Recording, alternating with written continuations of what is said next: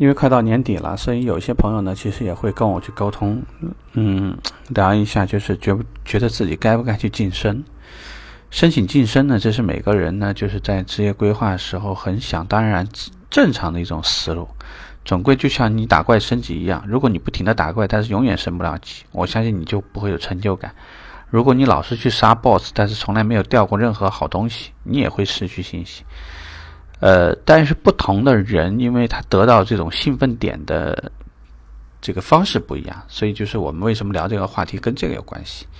如果你的年龄比较年轻，在之前我们聊过一些节目里面聊过这个东西，就是如果你的年龄比较年轻，而且无论从收入，从你目前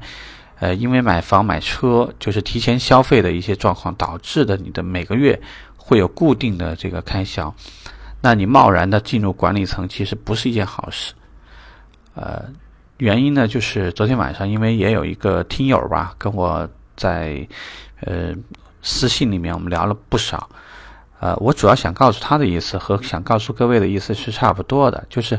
无论你现在感觉你读了多少管理类的书籍，还是说呃觉得现在销售做的挺不错，但是做人做事职场它里面是有很多经验积累的部分。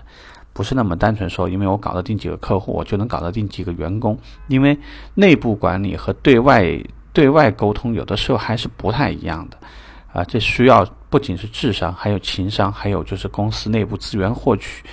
呃，各种部门沟通的能力等等的。呃，通过现在呢，大家平平时很喜欢在朋友圈发东西呢，可以看到，你一方面很想展现你的个性。天天无论是从头像或者从你的微信名字名字，从很多方面无无一例外的在展现自己的个性，同时又很希望成为一个这个呃这个千军统帅。那你所需要的那种威严感，那其实瞬间就会被自己这种无厘头的东西或者很个性的东西就会护底掉。所以你就能理解为什么有些人一进一旦进入到管理层，那就会在穿着方面就趋向于保守，趋向于品牌。那平时的行为举止呢，也会显得内敛很多，因为你做的每一个动作下面都有一帮兄弟盯着你。那刚刚讲的呢，其实是一种对于个性的约束，就是说，如果你要往管理管理层去走，其实就带来的第一个状态就是你对你自己的性格，对于很多事情为人处事的事情。会多很多的约束感，还有一个东西呢，就是收入呢。刚刚我们为什么提到收入的那个还款啊、提前消费啊什么的，就是管理岗位刚刚走进去的时候，其实你会有一段时间的适应期，短有可能三个月，长甚至有些人一两年都没有找到感觉。那这样呢，就是会形成的状态，就是你会很长一段时间收入上不去。这个呢，对于很多人来说也是无法接受的。呃，原来呢，有一些，尤其在豪华品牌，一个月你能拿两万多、三万多，然后你突然每个月就拿七八千块，旁边做的比你烂很多的顾问，一个月也在一万多，那你就会很难接受了。再加上第三个呢，就是管理水平的这种提升呢，有的时候它是需要天时地利人和，不是那么单纯，所以有些人呢，即使自身能力很好。但是也有可能因为文化的原因，因为内部融合的问题，或者因为有些地方有小圈圈的问题，所以会导致他打不进去。那其他的人呢，既不给增援，也不给支持，很多时候呢也会夭折。所以你在一家企业里面，该不该晋升？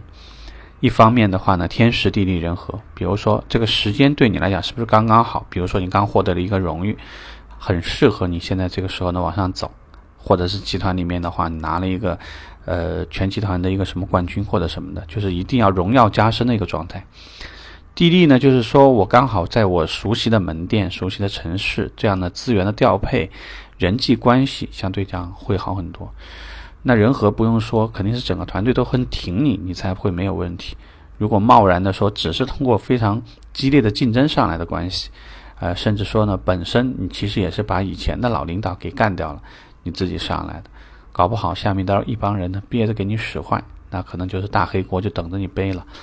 所以就是对于这些事情呢，希望大家还是要看一看。到年底了，大家有这种意愿，我觉得挺好。如果年轻人你觉得没有什么可失去，也不用担心失去什么，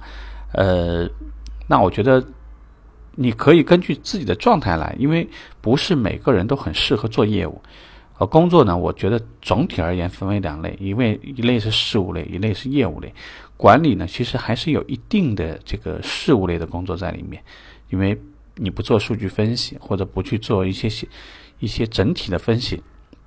很难做。但是业务呢，就可能偏呃实战类，或者说你就要在一线战场上实际去做，做呢就一定会有大量的时间成本。那所以呢，就是从性格方面，从我刚刚聊到的天时地利人和的方面，如果你有晋升的意愿呢，呃，希望你参考一下。如果说你觉得有需要的话，你可以私信我，我们可以呃单独的聊一下。OK，就这样，拜拜。